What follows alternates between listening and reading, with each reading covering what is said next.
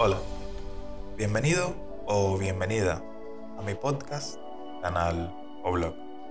Desde donde sea que te esté llegando esta información, espero que estés bien.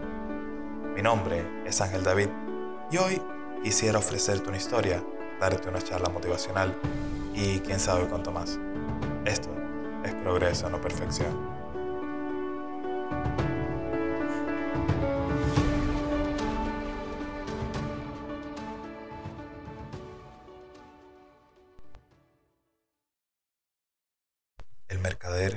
Mercader y su loro. Un cuento persa sobre la libertad y el ego. Existió una vez un mercader muy rico que tenía todo lo que podía desear, pero de entre sus posesiones, la que más amaba era un loro de hermosos colores al que había enseñado a hablar. Un día, el mercader anunció que partía por negocios a la India. Concedió a cada uno de sus sirvientes un deseo. A cada uno les traería algo de aquel maravilloso país. Y entonces se acercó a la jaula donde estaba su loro y le preguntó, ¿Y tú? ¿Qué quieres que te traiga de la India? El loro le respondió, cuando veas a mis hermanos loros, háblales de mí. ¿Y qué debo decirles? preguntó el mercader. Cuéntales que tienes un loro hablador en casa, que está encerrado en una jaula, que es un pariente suyo, que ha sido desterrado de su tierra y encerrado en la esclavitud, que no puede volar y que anhela volver junto a ellos. Pregúntales, por favor, ¿qué debo hacer? ¿Cuál es mi remedio? El mercader, conmovido por el dolor del loro, prometió dar su mensaje en cuanto pudiera. Y al llegar a la India, Nada más adentrarse en la selva, vio unos hermosos loros encaramados en las ramas de un árbol y se acercó a ellos. Una vez que él mismo transmitió el mensaje del loro, palabra por palabra, uno de estos comenzó a temblar y cayó al suelo. Al ver esto, el mercader sintió mucha pena y exclamó, ¡Oh, qué desgracia tan grande han provocado mis palabras! Uno de los parientes de mi loro ha sentido tanto dolor que ha muerto en el acto y temió el momento de dar la noticia. Al regresar, el loro preguntó si éste había entregado su mensaje. Sí, lo hice, dijo agachando la cabeza. Y ojalá no lo hubiera hecho, pues al hacerlo, uno de ellos sintió tanto dolor que cayó muerto en el acto. Al oír esto, el loro quedó mudo, y al igual que el otro, comenzó a temblar y cayó en la jaula como muerto. Oh, tú también no, se lamentó el mercader al ver el frágil cuerpo en el suelo de la jaula. Abrió deprisa la puerta y en ese momento el loro aprovechó para salir volando hasta la rama de un árbol. El mercader, extrañado, le preguntó, pero ¿cómo aprendiste eso? El loro de la India me indicó la manera de conseguir mi libertad. Debía renunciar a aquello que me había aprisionado. Debía dejar de hablar y hacerme el muerto para engañar a tus sentidos. El hombre, que quedó realmente sorprendido ante la sabiduría de su loro, dijo, Eres realmente sabio, y me alegro de que al fin hayas conseguido lo que ansías. Por favor, dame un consejo antes de partir. Y el loro, antes de salir volando, miró al mercader y dijo, Despídete de tu ego y tu alma volará libre. Y se alejó de allí para siempre.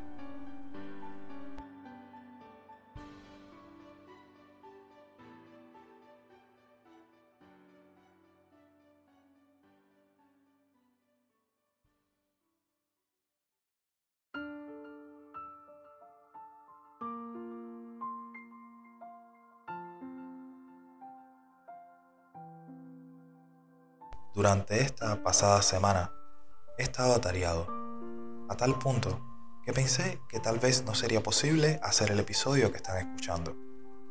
Desde el inicio y hasta hoy he estado lidiando con algunos cambios y proyectos nuevos en mi vida que exigen todo de mí para salir adelante. Algunos son cambios que yo no pedí. Pero bueno, la vida pasa, nada es estático y tenemos que lidiar con las cosas según se van desarrollando. En retrospectiva, ha sido una semana de reflexión en la que me lo he cuestionado todo de todas las formas posibles. Incluso llegué a pensar que no tenemos realmente el control sobre lo que nos pasa y por tanto no somos los verdaderos dueños de nuestra vida. Momento justo en el que paré en seco el tren de pensamientos y me pregunté, David, ¿no será que tal vez estás exagerando un poco? O sea, sabes que no tienes el control sobre todo lo que te rodea, pero ¿quiere eso decir que no eres el dueño de tu vida? Claro que no. Las circunstancias no determinan si vamos a izquierda o a derecha, arriba o abajo. Estas decisiones siempre dependen de nosotros y poco o nada tienen que ver los factores externos con la forma en la que decidimos enfrentar los escenarios desagradables a medida que estos se nos presentan. No pude evitar pensar en cuántas veces dejamos que estas ideas invadan nuestra psique en un momento de toma de decisiones. Nos resulta más cómodo echarle la culpa a los sucesos que vienen de fuera y la creencia de que es otro quien se ocupa de las consecuencias y no nosotros mismos nos viene como anillo al dedo.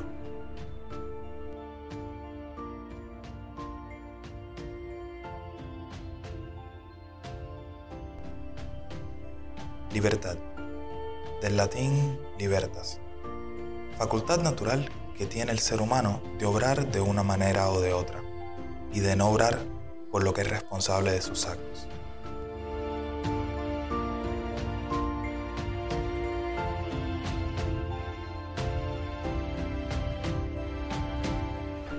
Si alguna vez nos encontramos en una posición en la que creemos que nuestra vida es dictada por alguien más, o en la que de una forma u otra aparentemente nos vemos forzados a hacer algo con lo que no nos sentimos cómodos. Sepan que en última instancia nadie más que nosotros mismos es responsable de cada acción que tomamos. Y no necesariamente debemos ver esto como algo malo o a lo que tenerle miedo, sino simplemente como parte de la vida. Y lejos de impedirnos alguna cosa, ser consciente de que nuestros actos tienen consecuencias en la vida real, nos da la oportunidad de apreciar de primera mano el impacto que tenemos en nuestro propio medio. Por otro lado, al saber todo lo anterior, no solo estamos en la obligación de movernos de acuerdo a las implicaciones de nuestros actos para con el mundo, sino también sabiendo que somos responsables de hacer algo por y para nosotros. Viviendo una vida activa y con intención que nos dé la oportunidad de adquirir méritos como resultado y que nos permita llegar a donde nos propongamos, es la mejor manera de honrar a esta libertad, teniendo en cuenta que no siempre somos conscientes de esto y está más que claro que cometeremos errores de cálculo y que habrá momentos en los que permitamos al mundo exterior interferir con nosotros. Pero no podemos dejar que algo como eso defina la persona que somos, y mucho menos en la que nos queremos convertir.